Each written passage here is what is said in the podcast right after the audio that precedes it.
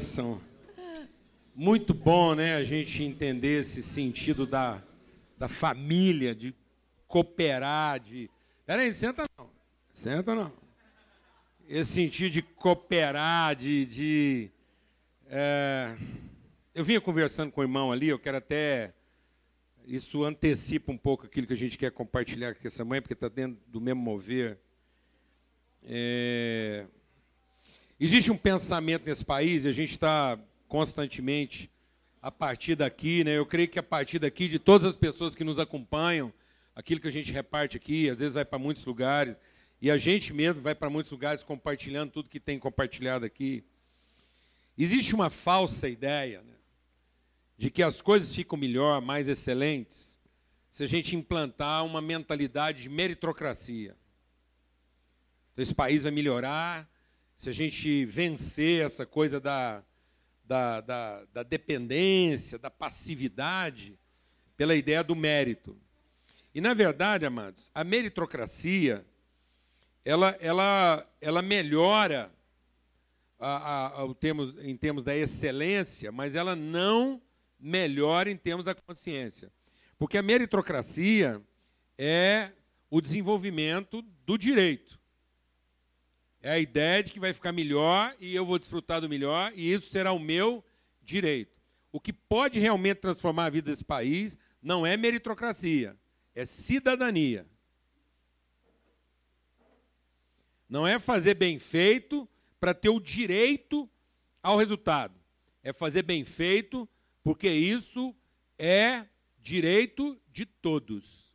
É para melhorar a vida de todos. É para que fique bom para todo mundo. Inclusive para aqueles que às vezes não vão alcançar a condição do direito. Amém, irmãos?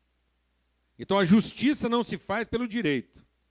A justiça se faz pelo senso comunitário. Quem trabalha a meritocracia é, corrobora a ideia do direito. Quem trabalha a cidadania corrobora a ideia da justiça. Mas não é a mesma coisa? Não, não é a mesma coisa. O direito vai exacerbar o poder. E a, e a justiça vai fortalecer a autoridade. A cidadania gera um senso de autoridade porque aumenta o gradiente de responsabilidade e não de direito. Salomão resolveu isso no primeiro ato dele. Duas mulheres disputavam o mesmo filho. E como é que ele resolveu isso? Ele resolveu isso instigando o pensamento do mérito. Para depois entregar o filho para quem cedeu o direito. Glória a Deus, amados. Então não deixe que a ideia do poder corrompa na sua mente a consciência da autoridade. Deus vai entregar as coisas para quem assumiu a responsabilidade e tem autoridade para cuidar bem delas, e não para quem auferiu o direito. Amém? Quem cuida bem é quem tem autoridade, não quem tem o poder do direito. Glória a Deus. E isso Salomão deixou bem claro. E, nesse sentido, eu queria pedir que a Ellen cantasse uma música que é samaritana. Essa semana a gente teve a, o grato privilégio de participar do show da Ellen lá e com a singular participação do Damo, mas o show era da Ellen e porque era o show mulher e o CD está lá. Tem outros CDs lá seu também, né? A partir de quanto? De 10. A partir de 10. É muita coragem você ir lá vender um CD a partir de 10 reais. Eu acho que não é justo, mas eu espero que você faça justiça ao CD da Ellen. E não aceite pagar só 10 reais. Eu gostaria que você, na sua indignação, não aceitasse isso. Amém? Então, e aí, é, tá ali o CD, e no CD, mulher, tem a música samaritana, não tem? Está aqui? O samaritana está aqui. Eu queria que você ouvisse esse cântico. Né? E aí a gente vai compartilhar algo que, que o texto da mulher samaritana ajuda a gente a entender melhor.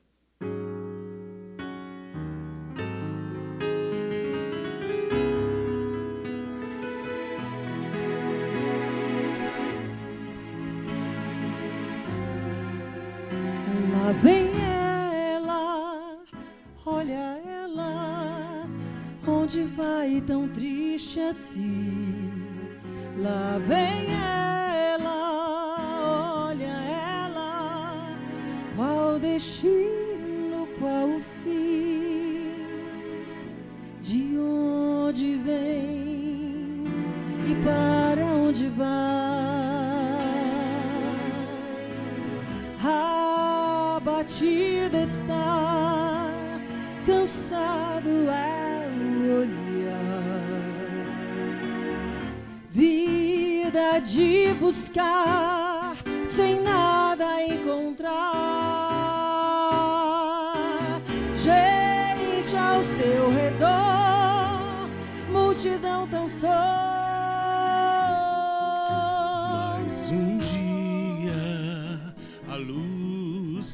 Apareceu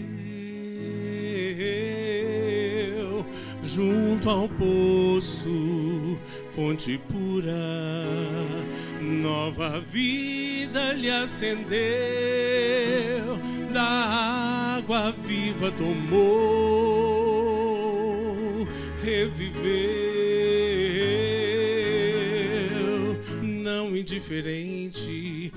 mas com amor envolvente, o amor de Deus, o amor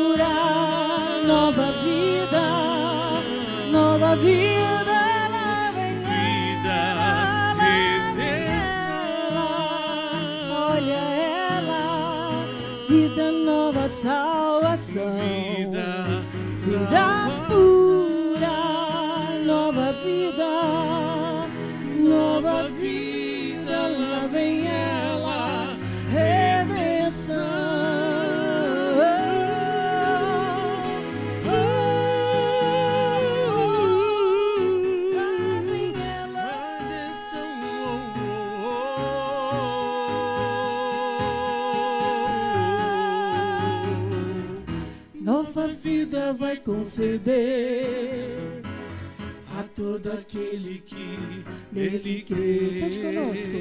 Nova vida vai conceder a todo aquele que nele crê. A todo aquele que nele crê. Nova vida vai conceder a todo aquele que nele crê.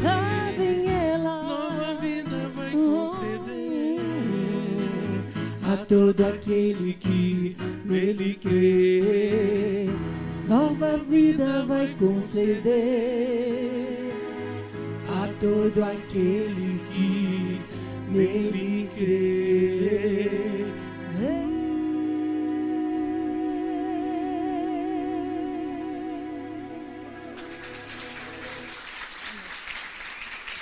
Bom demais, graças a Deus. Muito bom. Fiquei muito alegre, viu, amigo? Tá no show lá, ela já avisou que vai gravar para nossa alegria o Piquititim. Tô redimido. Graças a Deus, até assim que vai chamar o novo CD lá, não é? Verdade, a música de Hamilton Carneiro, É. nosso grande. É, foi apresentado aqui. Choro. Toda vez que eu escuto Piquititim, eu choro. Eu me aninhar assim no seu ombrinho e beijar os seus beicinhos. Ai, com o fiozinho do seu cabelinho, no prazo de quase um mês. Eu varei o nosso ninho, aí nós vamos ser três, quatro, cinco ou seis. Não vai deixar de ser um ou dois e vai ser três, quatro, cinco ou seis. Delícia. Muito bom. É, amados, é, e, e o que eu quero compartilhar, é, esse texto da mulher samaritana ajuda essa, essa realidade né, visceral, dramática da mulher samaritana, esse encontro dela com Jesus, ajuda a gente a entender o que Deus colocou no nosso coração para ser compartilhado aqui. A palavra que, que, que tem angustiado o meu coração, assim, e, e, e Deus tem me chamado a meditar cada dia mais sobre isso, é uma certa angústia de ver é, que existe uma, uma realidade permeando os nossos dias. E a gente tem filhos, sabe da dramaticidade que é formar filhos, formar família, viver em família, né? O que, que o mundo fica é, trazendo sobre a nossa cabeça. E a palavra que, que permeia, né, que leva a gente a essa reflexão, é contingência. Contingência. E essa é uma palavra que às vezes você não pode ter, ter prestado muita atenção, mas ela é uma palavra que está ficando cada dia mais recorrente. Inclusive, por exemplo, no meio, quando acontece um problema muito grave, geralmente as autoridades, as instituições e as pessoas responsáveis começam a tomar medidas do quê? De contingência. Então existem hoje leis, regulamentos de contingência. Agora, é quase que um contrassenso. Né? Como é que eu vou criar uma regulação eh, contingente? Porque o, que, é a contingência? Contingência é exatamente o talvez sim, talvez não. É isso que é a definição da contingência. É, é a incerteza. Então, diante de uma possibilidade, a gente começa a criar uma regulação. E essa é a nossa desgraça, que nós estamos fazendo regulação em cima da incerteza e não da convicção. Então, a incerteza jamais poderia produzir regulação. Nós tínhamos que produzir regulação em cima da convicção e não da insegurança, da incerteza. Porque a partir do momento que eu vou institucionalizando, que eu vou, que eu vou regulando, que eu vou regulamentando a contingência, isso vai dando a mim, vai conferindo a nós um caráter ansioso. Então, sem perceber, na medida em que eu começo a estruturar a vida em cima de um talvez sim, um talvez não, eu vou desenvolvendo um perfil, vou desenvolvendo um caráter, uma personalidade. Uma personalidade não é só um sentimento. Hoje, a ansiedade, ela faz parte da personalidade das pessoas. E não dos sentimentos. Então, às vezes, a pessoa ela não, ela não está ansiosa. Ela é ansiosa. Uma coisa é você viver momentos de ansiedade. Outra coisa é a ansiedade se tornar talvez a característica mais principal da sua vida. A agitação, né? aquela perturbação, aquela inconstância emocional. Então, às vezes, as pessoas são inconstantes emocionalmente, são, são, são perturbadas relacionalmente, por quê? Porque são ansiosas. Agora você vê o contrassenso. O que, que eu estou falando? O que, que é uma contingência? O que, é uma contingência? É você formar uma mentalidade a partir de uma experiência positiva ou negativa é você regular a partir da experimentação. Então, é, a, a ciência humana, ela vai deixando de ser uma ciência pautada em convicções para ser uma ciência pautada em quê? Em experimento. Por isso que é tão, é tão incerto hoje. É tão incerto. Eu cresci tomando gemada. Eu tinha que bater minhas gemadas. Aí passou um tempo, aquilo podia acabar comigo. Menino, como não, vai acabar com você, isso vai acabar com sua saúde. Aí pronto. Eu, eu, gente, vou falar uma coisa para vocês. Se eu reencarnasse, eu ia reencarnar um gambá. Tanto que eu gosto de ovo. Aí, no começo da minha vida, o ovo era remédio. Batia gemada, porque eu tinha bronquite asmática, tinha que tomar ovo. Aí depois aquilo era veneno, não podia comer mais, que acabar comigo, arrebentar com o meu colesterol e mandar para o inferno.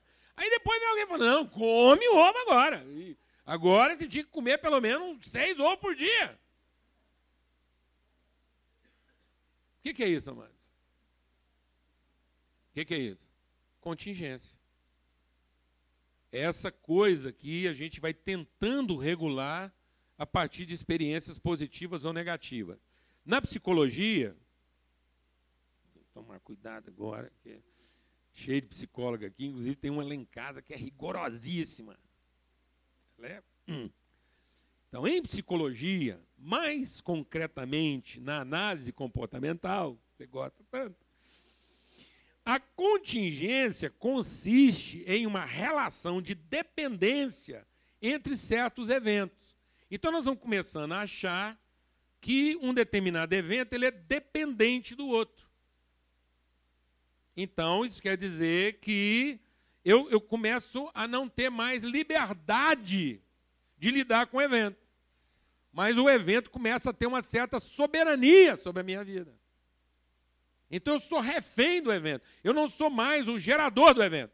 Eu sou a vítima dele. Meu Deus do céu! Nós estamos ficando refém da vida, nós estamos ficando escravos da circunstância. E ele diz aqui: para analisar a influência que um determinado evento psicológico pode ter sobre outros eventos. Ou seja, nós começamos a pautar a partir do comportamento. Então, nós pautamos o comportamento, e isso, o que, que a psicologia percebe? É que o comportamento vai ficando marcadamente determinado pela experiência, pelo evento, em vez do evento ficar determinado pela consciência que produz o comportamento. Então, existe também a tríplice contingência, que remete para uma relação interdependência entre estímulos psicológicos. Você veja o que acontece com o Brasil, por exemplo. A forma como a gente vem lidando com os nossos eventos fez com que o Brasil. Qual que é a principal riqueza do Brasil? Quando a gente fala do Brasil no mundo, e todo mundo está de olho no Brasil. Então todo mundo fica de olho no Brasil. Por que, que a humanidade inteira está de olho no Brasil? Porque o Brasil é um celeiro de recursos.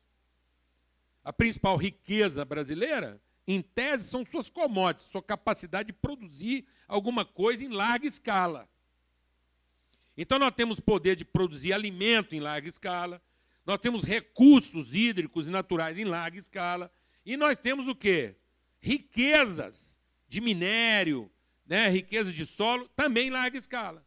Então, tudo aqui no Brasil existe um potencial de larga escala que, que poderia atender a humanidade.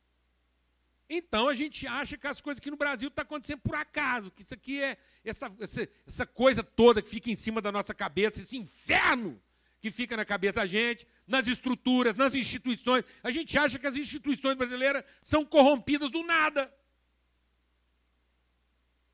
Só porque o nosso povo não presta. Não, amado. Não se iluda. Nós estamos em cima nós estamos dormindo em cima de muito recurso. E aí o que, que acontece? Recentemente, a Organização Mundial de Saúde identificou que esse país de tanta exuberância, tanto recurso natural, de produção, climática, as condições climáticas são favoráveis à produção de toda sorte, nós nos tornamos o país campeão de ansiedade no planeta. Ora, por que, que um povo que tem à sua disposição tanta riqueza e tanto recurso, se tornou o povo mais ansioso da terra. Por uma mentalidade o quê? Contingente. Ou seja, nós estamos sendo impregnados de uma mentalidade talvez sim, talvez não, em vez de a gente ser tomado de uma consciência assim é. Então nós não estamos criando mais os nossos filhos segundo um assim é, nós estamos criando nossos filhos conforme um talvez seja. Está entendendo o que eu estou falando ou não, amado? E num ambiente talvez seja, deixa o Espírito de Deus ministrar o seu coração. Num ambiente talvez seja uma experiência positiva, pode ter efeito mais devastador do que uma experiência negativa. Então, uma experiência positiva mal interpretada no seu propósito pode ter uma carga traumática muito mais nociva do que uma experiência negativa. Porque ela pode gerar um comparativo equivocado. Porque tem muitas vezes que a gente acha que uma criança só está traumatizada porque ela teve uma relação negativa com a família. E às vezes o trauma dela não está formado só porque ela teve uma relação negativa com a família. O trauma dela está formado porque agora ela tem um comparativo de uma outra criança que aparentemente tem uma experiência positiva. Porque se ela não tivesse a, a referência de uma outra experiência positiva, a negativa não seria traumática. No mínimo, ela ia ter que assimilar aquilo como uma condição e não como uma contingência.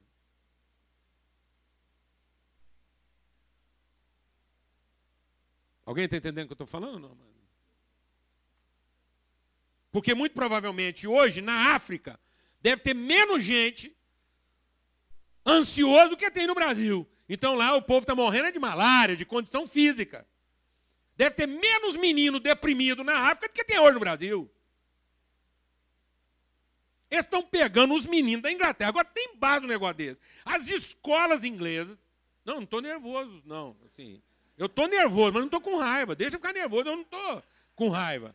Os meninos, pegam os meninos da Inglaterra, estão pegando os meninos da escola na Inglaterra e levando eles para passar uma temporada na África. Você acha que é para ajudar os meninos da África? Não. É para ver se cura os meninos da Inglaterra. Isso as escolas britânicas estão pegando aluno para ver se cura os meninos, porque os meninos da Inglaterra não sabem mais o valor de nada, não. O que, é um tênis tem? que é um chinelo tem? que é um negócio tem? Vai para ali tem, vai para tem. A vida deles perdeu o sentido. Totalmente o sentido. E eles estão levando os meninos para a África agora para ver se eles encontram felicidade em outras coisas. Então, uma experiência positiva fora do seu significado pode traumatizar mais do que uma experiência negativa dentro do seu significado. Então, o que traumatiza não é a contingência da experiência, o que traumatiza é a condição da falta de significado. As pessoas não estão traumatizadas por experiências positivas ou negativas. As pessoas estão traumatizadas porque não encontraram o significado da sua vida. Porque quando uma pessoa encontra o significado da vida dela, ela sabe lidar com a experiência negativa e ela não se corrompe diante de uma experiência positiva. Ela encontrou seu propósito na vida. Amém, amados? Ela deixou de ser alguém o quê? Contingente. Ela deixou de ser circunstante. Então abra sua Bíblia lá em Êxodo. A Lana me perguntou assim, ela me viu meditando, né? falou assim, bem, o que, que você está no coração de compartilhar com a igreja? Qual texto? Eu falei, é lá em Êxodo. Ela falou, hein? Foi em Êxodo. Aí ela ficou chocada, porque quase nunca a gente está lá meditando alguma coisa lá no Velho Testamento. Mas está aqui, Êxodo. E deixa o Espírito de Deus ministrar o seu coração. Quando a gente está aqui com essa ênfase, com essa indignação, com esse empenho, com esse nervosismo todo, sem raiva, não é para oprimir, porque às vezes a gente prega aqui umas palavras que parecem uma palavra assim, de confronto e tal, mas isso é para produzir libertação. Tanto que o texto que nós vamos ler aqui é um texto de confronto, é um texto de reflexão, mas é o início da libertação, porque nós não vamos experimentar a verdadeira liberdade se nós não formos confrontados com a nossa maneira de pensar. Porque a palavra de Deus diz que nós temos que ser transformados no nosso entendimento se a gente quiser experimentar qual é a perfeita, boa e agradável vontade de Deus. Então isso tem que produzir em nós um conflito de pensamento. Então aqui em Êxodo diz assim, ó, são estes os nomes, desculpa, primeiro, Êxodo 1, é lá no comecinho. São estes os nomes dos filhos de Israel que entraram com Jacó no Egito. Diga comigo, entraram no Egito. Agora nós estamos vendo um livro que vai tirar do Egito. Amém, mano? Amém, mano? Não é porque foi Deus que mandou a gente entrar no Egito que nós vamos ficar lá para sempre. Glória a Deus, mano. Tem a hora de sair do Egito, amém? Então agora sabemos que eles entraram. E quando eles entraram, é engraçado, quando eles entraram, todo mundo tinha nome, tinha família, era uma coisa, era uma coisa bem fazeja.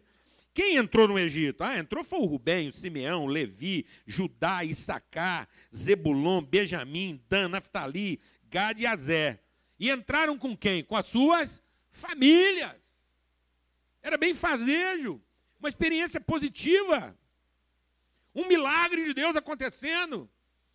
Um tempo de escassez, um tempo de, de, de, de falta, um tempo de fome. E Deus providenciando de maneira fiel uma experiência positiva para o seu povo. Agora veja o que acontece. Todas essas pessoas que descenderam de Jacó foram 70.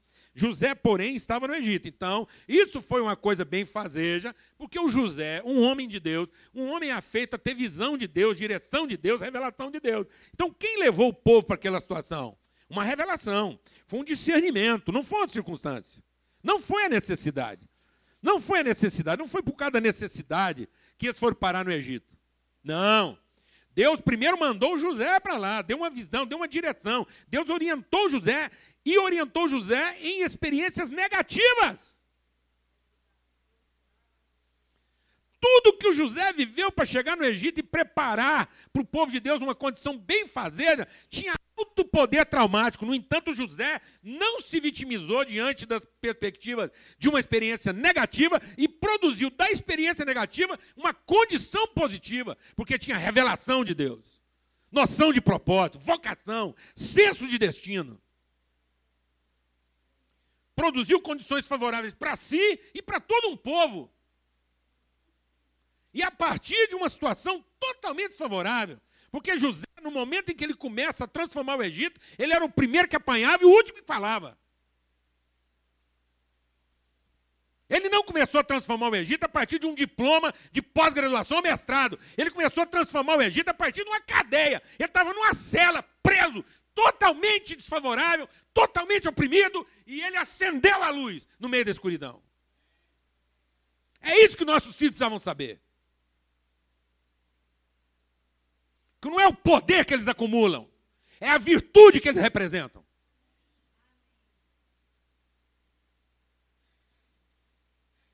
É uma vontade soberana de Deus sobre a vida deles. Glória a Deus, amado. Aleluia. O José estava lá, mas o José morreu. Morreu todo mundo, esses povo, tudo que tinha nome morreu. Mas os filhos de Israel foram fecundos. Os filhos de Israel aumentaram muito, se multiplicaram e grandemente se fortaleceram, de maneira que a terra se encheu deles. Então, quando a gente está no propósito, a promessa de Deus se cumpre. Então, amado, Deus nos abençoou para quê? Deus nos abençoou para multiplicar. Deus nos abençoou para a gente produzir gente. Deus nos abençoou para a gente encher a terra de filhos. Essa é a bênção de Deus na nossa vida. A bênção de Deus na nossa vida não é para a gente se tornar poderoso, para a gente se enriquecer, se empoderar. Não. A bênção de Deus na nossa vida é para a gente produzir pessoas ricas em convicção, em certeza, e pessoas que possam transformar a realidade ao redor delas. Enquanto esse povo andou de acordo com a bênção de Deus, eles se multiplicaram, eles cresceram, eles encheram a terra. A tal ponto que aí se levantou um novo rei. Diga comigo, novo rei. Opa, então pera lá, mudou a orientação. Mudou a orientação. Então não é porque Deus levou para aquela realidade, não é porque aquilo estava de acordo com a bênção de Deus que vai continuar daquele jeito. Mudou a orientação. E as pessoas hoje não estão não estão se apercebendo. Nós estamos vivendo uma insensibilidade tal hoje que as pessoas não estão percebendo que há, um, que há uma, uma mentalidade, há um, há um rei, há uma vontade sobre a vida das pessoas. O povo acha que nós estamos lidando hoje contra uma circunstância. E nós não estamos lidando contra uma circunstância, nós estamos lidando contra um pensamento. Nós não estamos enfrentando uma circunstância. Aqui não é uma questão de uma experiência positiva ou negativa. Nós estamos enfrentando uma vontade, uma maneira de pensar e de ser. Porque mudou o rei, mudou a orientação, mudou o critério, mudou tudo. E a palavra de Deus diz o quê? E esse novo rei diz o povo: esse povo está aumentando, esse povo é abençoado demais, esse povo está crescendo, eles estão pensando em ter muito filho. E aí diz o quê? Usemos de astúcia, diga comigo, astúcia.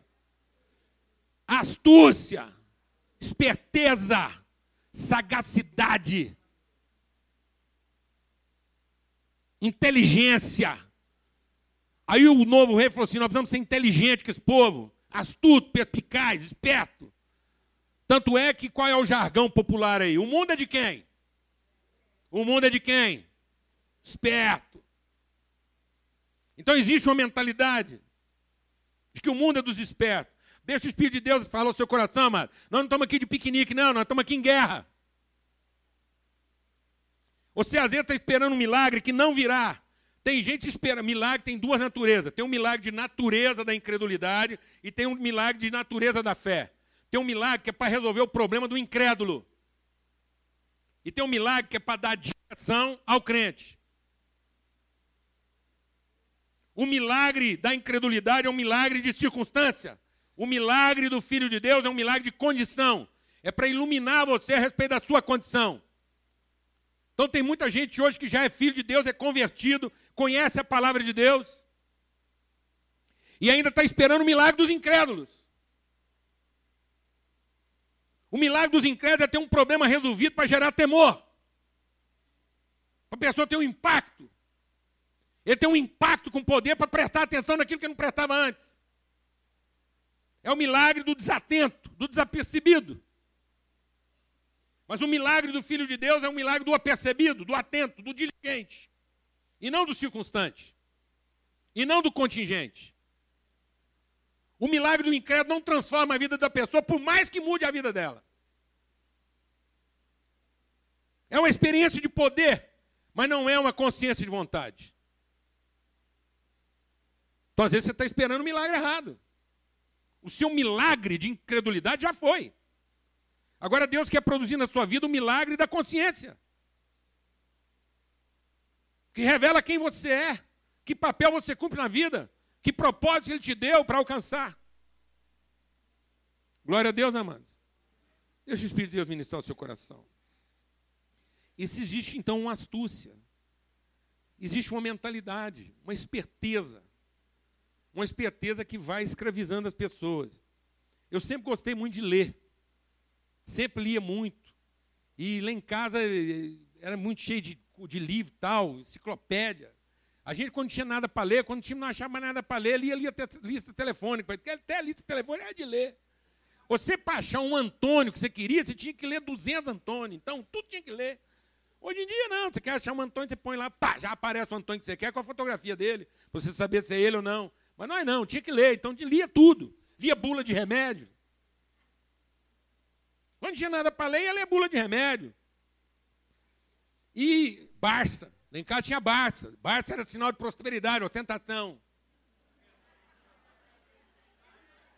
Tentação. Um pai de família levava cinco, seis anos para comprar uma Barça. E quando ele finalmente comprava uma Barça, ele chegava na roda dos amigos e falava assim: agora lá em casa tem uma Barça. Primeira coisa que ele queria mostrar quando recebia visita era a Barça.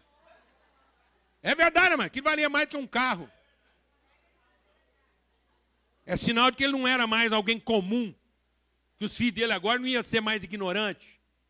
Não era nem ignorante. Lá na minha terra ignorante. Meu filho agora não vai ser mais ignorante. Lá em casa tem a barra. Então a gente lia de tudo. Enciclopédia ilustrada. Mas eu gostava mesmo de ler uns livros lá de umas histórias. Ficção. É, um negócio lá. Os contos. Os gostados dos contos. Que tem mistério. Lia demais. Tinha uma coleção lá que era fantástica. E no meio desse trem tudo, as enciclopédias, das coisas e tal, tem uma figura recorrente, eu lembro, sempre lembro de uma figurinha. Só os mais antigos vão lembrar dessa figura, porque os mais novos, vou explicar porque não, não sabe mais. Era a figura de um burro, um jumento, um asno, com a varinha amarrada na cabeça e uma cenoura pendurada. Tem essa imagem aqui. Está aqui, ó, isso aqui. Um asno, um burro, uma mula, sendo estimulado pela contingência onde aquilo que deveria ser sua consciência mais básica, mais elementar, se tornou sua maior contingência. Um talvez sim, talvez não. E na ansiedade de alcançar o que deveria ser sua primária convicção, de que não faltará essa condição para quem está cumprindo a vontade de Deus, nunca faltará o que comer e o que vestir para aquele que está cumprindo a vontade de Deus, no seu propósito. Que é um filho, isso, isso nunca deveria ser uma preocupação nossa, mas se tornou nosso principal objetivo. Nós deveríamos, aquilo que deveria ser a condição mais elementar da nossa consciência, se transformou no símbolo da nossa contingência.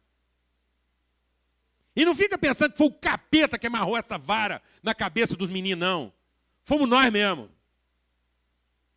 Porque isso era uma tática, isso era uma mentalidade, isso aqui é uma mentalidade. Isso era um recurso usado na roça. Punha lá um boi num, num moinho, num engenho, punha um boi no engenho e amarrava lá três, quatro espigas de milho a uma distância que ele não podia alcançar. E aquele boi passava o dia inteirinho moendo, moendo, moendo, achando que uma hora ele ia alcançar o milho. Trabalhava mais do que podia. Como um animal. Essa é a astúcia.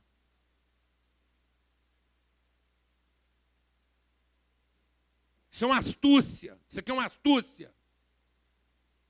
É uma sagacidade. Isso aqui é uma esperteza.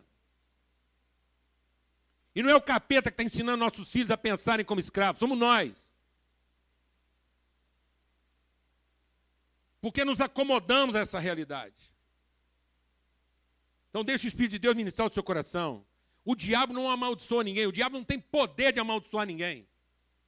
Porque o diabo não cria. Maldição não é uma coisa criada pelo diabo. O diabo não cria nada. Maldição não tem origem. Porque maldição nada mais é do que uma bênção corrompida. Maldição é quando eu uso aquilo que Deus me deu para um determinado propósito, eu uso isso para outro propósito. Então nós somos os amaldiçoadores de nós mesmos. O diabo é só o nosso corruptor. Ele corrompe a nossa intencionalidade, ele corrompe o propósito da nossa vida e eu passo a me amaldiçoar. A partir do momento que eu uso as virtudes, os dons e talentos que Deus me deu, para um propósito que não é aquele. Então é isso que aconteceu. A pior maldição do povo de Israel aconteceu a partir da sua maior bênção. Então não foi uma experiência positiva que corrompeu aquele povo, negativa. Foi uma experiência o quê? Positiva, fora do seu propósito. Se acomodaram. Fizeram de uma experiência positiva uma contingência de vida e se entregaram a um sistema maquiavélico. E o texto vai piorando, porque ele diz assim, ó, essa coisa que já era sagaz, astuta, vil, diz assim, ó, e vamos fazer isso, para que eles não se multipliquem, vindo da guerra, não se ajuntem com nossos inimigos e nos destruam. E os egípcios puseram sobre ele feitores de obras. Puseram sobre eles o quê? Feitores de obras. Gente que ensinava eles o quê? Aprender? Não ensinavam eles a prestar serviço. Nossas faculdades hoje, nossas instituições hoje, estão ensinando nossos filhos a pensar ou a fazer?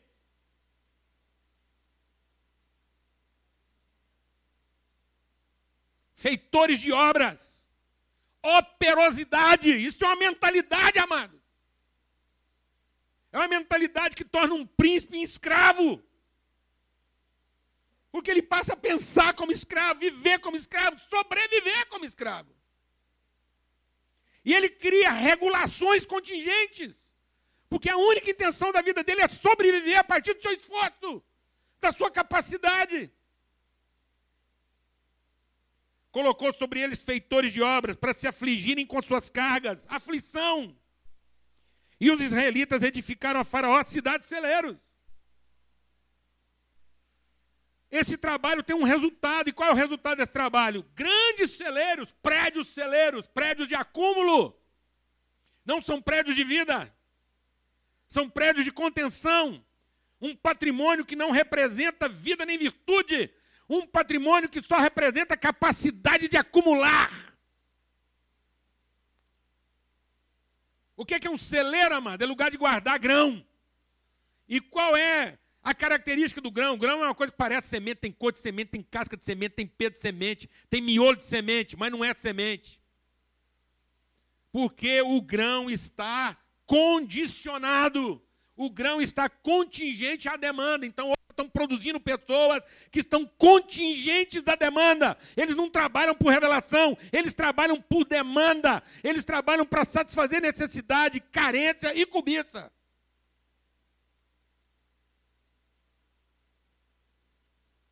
Claro isso ou não?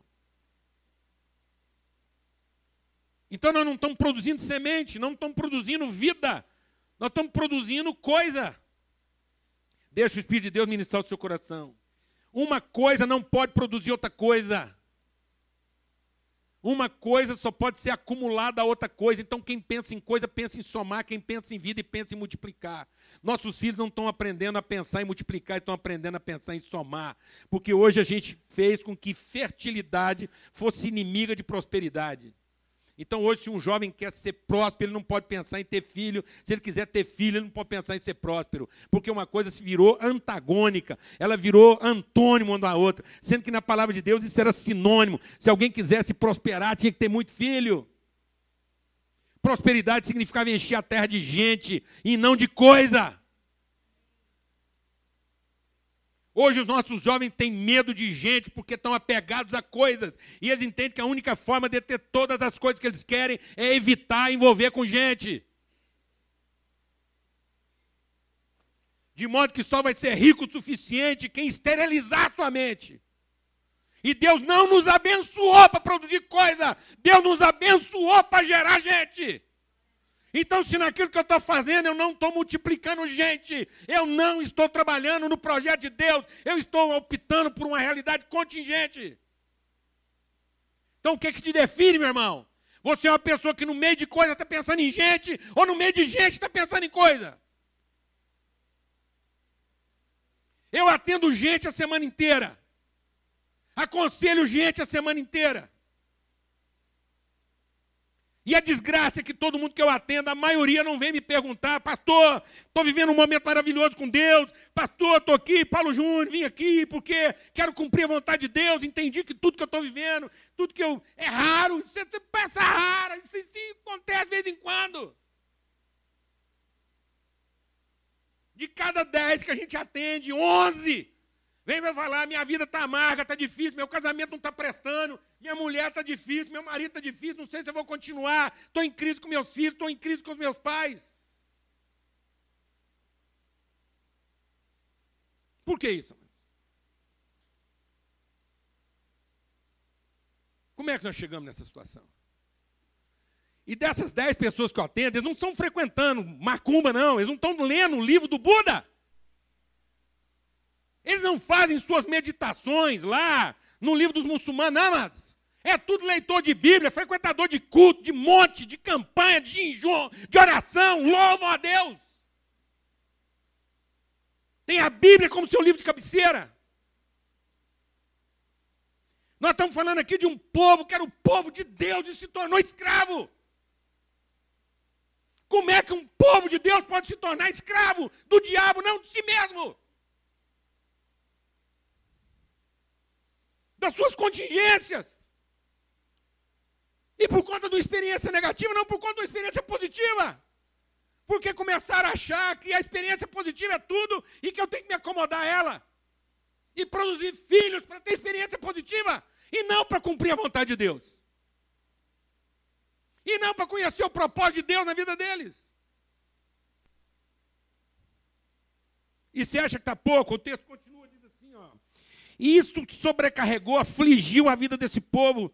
E quanto mais os afligiu, mais o povo multiplicava. E tanto mais se espalhava, de maneira que inquietava os filhos do, do o, o povo lá começou, os egípcios ficaram doidos. Então os egípcios com tirania, diga comigo, tirania. Tirania. Amado, vou te falar uma coisa, sabe o que, que me assusta? Eu converso com gente capaz. Eu converso com gente assim, iluminada, gente. Eu conheço homens e pessoas que podiam, eles podiam mudar, transformar a vida da cidade, do país. No entanto, a hora que eu vou conversar com eles e falo do desafio de enfrentar esse estado de coisa, uma das primeiras coisas que eu escuto é assim: é difícil demais. Você não conhece o sistema. Não dá para mudar o sistema.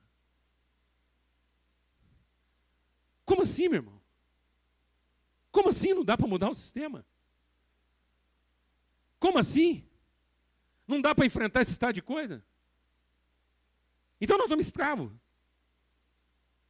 Então nós vamos continuar entregando nossos filhos para isso? Então nossos filhos não são nossos? Tem gente que me pergunta por que, eu batizo criança. Tem gente que me pergunta por que, que você batiza criança. Foi por uma questão simples. Porque para mim, nós temos que ensinar para os nossos filhos um assim é e não talvez seja. Porque tem gente que fala assim: ah, mas o menino ainda não tem consciência, não sabe ainda, tem que esperar ele crescer para ele ter consciência. ele não tem consciência, mas eu tenho por ele. Então, enquanto depender de mim, ele vai ser ensinado como um assim é e não um talvez seja. Se um dia ele quiser virar um talvez seja, aí é a responsabilidade dele. Mas no que depender de mim, ele é um assim é. Porque se eu encontro um adulto que não foi batizado quando era menino, é porque ele não tem pai nem mãe. Era um órfão.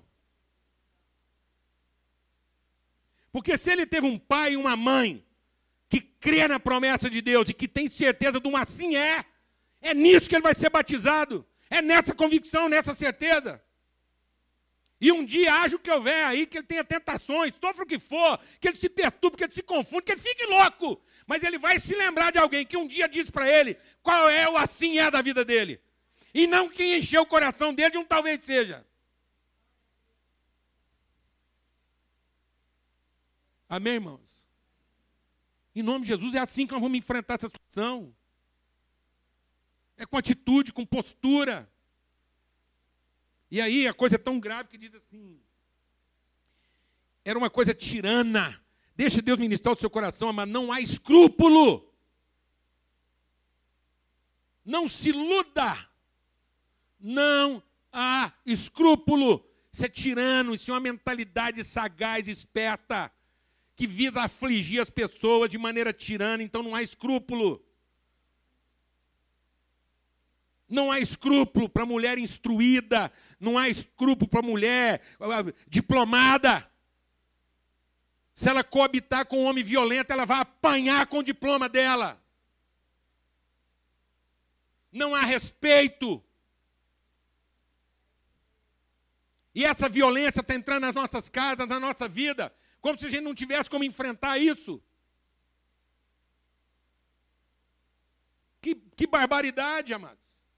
Em nome de Jesus, isso aqui é para trazer leveza para a sua vida. É para você sair daqui livre, liberto, flutuando, encorajado. Glória a Deus, amados. Porque o que está acontecendo? Essa tirania visa produzir uma vida amarga. Diz assim, e eles fizeram a vida deles se tornar uma vida o quê? Amarga. Nós temos adolescentes hoje que estão amargando seus pais. Tem que suportar o amargor dos seus pais. Pais mal resolvidos, casamento mal resolvido. E, e os adolescentes têm que carregar esse peso. Às vezes nós estamos achando que os nossos filhos são vítimas lá da droga, do traficante. E muitas vezes eles são vítimas do ambiente que nós estamos promovendo dentro de casa. E estão buscando resposta nessas coisas. Nós vamos ser poupados. Diz, não vamos não, mano. Nós temos cinco filhos, sabemos todas as desgraceiras que nós tivemos que enfrentar como família.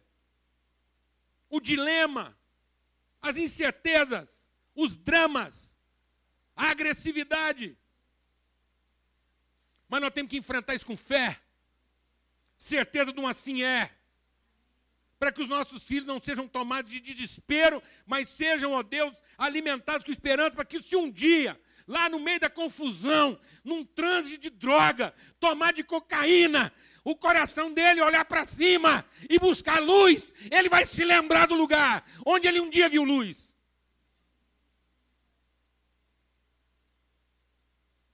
Em nome de Jesus. Um assim é. Não somos pais e mães de escravos. Não fomos chamados para encher esse mundo de escravidão, de escravos. Vida amarga. Homens que estão amargando uma mulher mal resolvida. Mulheres que estão amargando um homem mal resolvido. Pais que estão amargando filhos mal resolvidos. Uma vida amarga carregada de serviço, de trabalho, incansável, labuta e desespero. Por que, que hoje o suicídio mata mais jovem do que, do que a guerra? Porque essa é a guerra. A guerra não está lá no Afeganistão, não está lá nos países, não. A guerra está dentro das famílias, das casas. É isso que está matando nossos filhos. Falta de propósito, de destino. Em nome de Cristo Jesus. Porque a vida se tornou amarga. Pastores estão se suicidando porque as igrejas deles não prestam. Não, amados.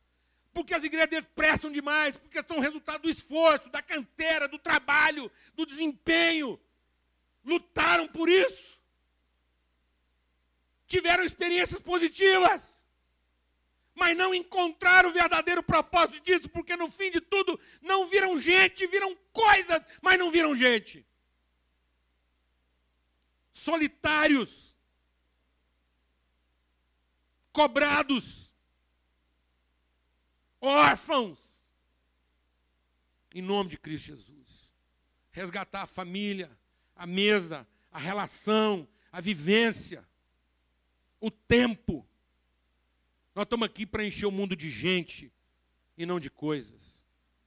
Quantos filhos estão desesperados porque tudo que os pais entregam para eles é um patrimônio, e aí a agenda deles já está pronta, que agora tem que passar o resto da vida para manter aquela desgraça em pé. E com medo daquilo dar errado, e a culpa ainda ser dele. Alguém que sabe o que eu estou falando ou não? A partir de quando nós começamos a achar que para ter sucesso a gente não podia ter filho, e para ter filho nós não podíamos ter sucesso. A partir de quando a gente começou a achar que ter a casa cheia de gente era sinal de pobreza, que só pobre tem muita gente em casa. Porque não tem outra coisa para fazer. Por que, que os pobres são mais hospitaleiros? Por que, que os pobres são mais solidários? Amém, amados? Em nome de Cristo Jesus. Há uma sagacidade, há um pensamento, há uma astúcia, há uma inteligência querendo nos corromper. E essa inteligência é tirana, ela é vil, ela é cruel, ela não tem escrúpulo, ela quer vitimizar, ela quer afligir para tornar nossa vida amarga. E de amarga, estéreo. Encontramos um casalzinho agora lá em Brasília, 19 anos. E ela grávida. Linda, grávida. A Lana falou assim: vai lá na minha igreja dar um testemunho. Eu falei assim: meu Deus, olha que ponto nós chegamos. Tem quase que embalsamar uma menina dessa. Nem deixar ela dar a luz. Tem que pôr ela naquele trem de, de acrílico. Graças a Deus, eu e a Lana estamos vivendo a, a dádiva de ser bisavô. Porque uma filha nossa deu à luz com 20, a filha dela deu à luz com 20, e nessa tocada eu acho que a gente ainda emplaca aí ser tataravô. Nessa tocada aí nós vamos. Amém, amados? Em nome de Cristo Jesus. Vamos devolver a sanidade para a nossa família. Devolver a saúde, a fé, a alegria do pertencimento, da vida no seu significado. E que hora que a gente estiver no meio de tanta coisa, a gente só esteja pensando em gente. Para que a gente não corra o risco de, no meio de tanta gente, estar tá pensando só em coisa. Amém? Vamos ter uma palavra de oração. É com muita alegria que eu compartilho isso com vocês. É com muita fé no meu coração. Muita alegria, muita esperança. Muita fé nos nossos filhos. Aqui para o Arturo, para o Jorge Neto, a Camilinha, com muita fé no meu coração, é com muita esperança. Vocês provam para nós que Deus é temoso. Deus é temoso. Ele é obstinado. Ele não respeita nossa ansiedade. Vocês vieram houve uma luta no céu para evitar que vocês estivessem aqui. Mas vocês estão aqui. São nossos filhos. E vocês não são, talvez seja. Camila, vocês aqui. Vocês não são, talvez seja. Vocês são um assim é.